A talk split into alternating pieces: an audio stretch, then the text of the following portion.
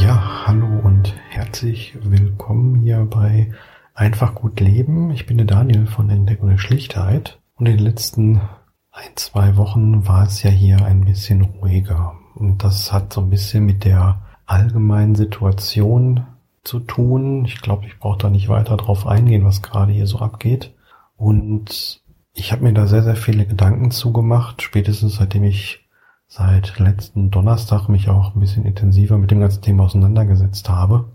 Und das erste, was mir so in Sinn gekommen ist, dass wenn wir jetzt alle angehalten sind, zu Hause zu bleiben, dass dadurch viel mehr Zeit mit Dingen verbracht wird, die vielleicht nicht sonderlich gut sind. Ich weiß, wovon ich spreche, denn ich bin auch jemand, der relativ häufig zu Hause ist und ich weiß, was elektronische Medien für eine Suchtwirkung entfalten können. Und spätestens, wenn wir jetzt alle ganz zu Hause bleiben müssten, wird es so sein, dass bestimmte Online-Dienstleister im Bereich Medien einen regen Zulauf haben werden, wenn man nicht sowieso schon Kunde davon ist. Nächste Woche geht noch ein weiterer Streaming-Dienst an den Start und ich möchte da einen anderen Weg vorschlagen und einen anderen Weg gehen. Das ist der Grund, warum ich erstmal gedacht habe und mir vorgenommen habe, noch eine Folge hier reinzustellen, hochzuladen und in dieser zu sagen, dass ich für die nächste Zeit erstmal nichts hochladen werde, keine Beiträge schreiben werde etc. Einfach damit jetzt nicht noch mehr Medien auf einen einprasseln, denn ich bin jemand, der guckt gar keine Nachrichten und selbst ich sitze jetzt irgendwie eine Stunde am Tag vorm Fernseher und gucke mir im Lokalfernsehen die entsprechenden Berichte an und das finde ich auch wichtig, dass man sich über die allgemeine Lage informiert. Zumindest wenn es eben halt so einschneidende Dinge sind, wie jetzt auf uns zukommen werden. Das belegt natürlich auch wieder um Zeit und ich möchte einfach nicht jemand sein, der von dieser Zeit, die man mit Sicherheit auch für andere Dinge gut nutzen kann, ja, der noch dazwischen funken möchte und der noch weiter ja, Konsumangebote an jemanden, der das hier hört, der vielleicht meinen Podcast-Feed abonniert hat oder hier auf YouTube zuhört. Ja, möchte ich einfach nicht noch weitere Medienangebote liefern, zumindest in dieser Zeit nicht. Und das ist der Tatsache geschuldet, dass das natürlich eine extrem schwierige und schlimme Zeit ist für sehr, sehr viele Menschen, vor allen Dingen wirtschaftlich. Auch gesellschaftlich ist das eine Situation, die nicht einfach zu bewältigen ist. Ich habe keinen Zweifel daran, dass wir das bewältigen, aber gerade die wirtschaftlichen Auswirkungen werden nach hinten raus äh, immens sein. Auch wenn ich mir was anderes wünschen würde. Einfach um da nicht noch mehr zu liefern und noch mehr abzulenken, habe ich eigentlich halt erstmal gedacht, nee, ich möchte nicht da auch noch zwischenfunken. Dann kam mir aber ein anderer Gedanke, denn das jetzt schwierige Zeiten bevorstehen für extrem viele Menschen, ist klar. Und das muss auch eine Politik entsprechend bewältigen können. Und ich möchte jetzt auch nicht hier mit klugen Vorschlägen oder alternativen Systemen zu diesem hier, was er jetzt unter dieser Pandemie extrem leidet und extrem lange leiden wird, irgendwelche Vorschläge machen, das steht mir nicht zu. Was ich allerdings tun kann, ist von dem berichten, was auch ja schon im Titel dieses Podcasts genannt ist, nämlich von einem einfachen Leben zu berichten, das trotzdem sehr gut ist und sich sehr gut anfühlt und mit dem es sich sehr, sehr, sehr, sehr gut leben lässt, wie ich finde.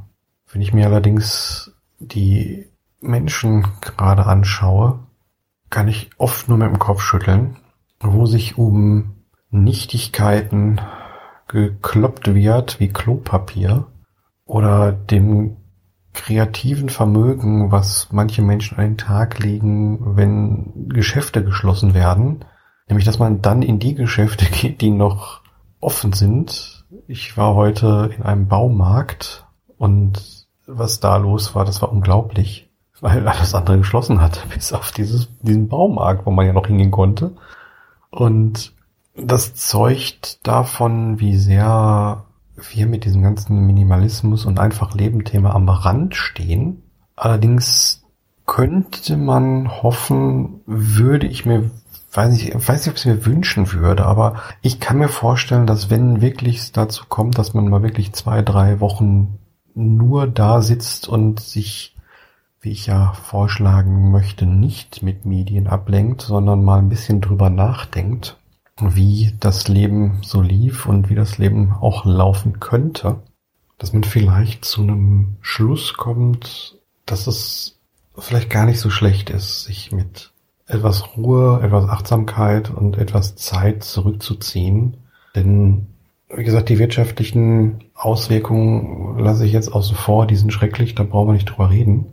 Aber was, was Menschen von sich geben, wenn Fußballstadien geschlossen bleiben, wenn es keine Konzertveranstaltung gibt, wenn Bars und Clubs geschlossen werden oder wenn Videospielläden ihre die vorbestellten Spiele nicht mehr verkaufen können, weil sie zu haben, was das für Menschen für ich will nicht sagen Tragödien sind, aber wie wie wie schwer sich Menschen mit so solchen Nichtigkeiten schwer tun tun.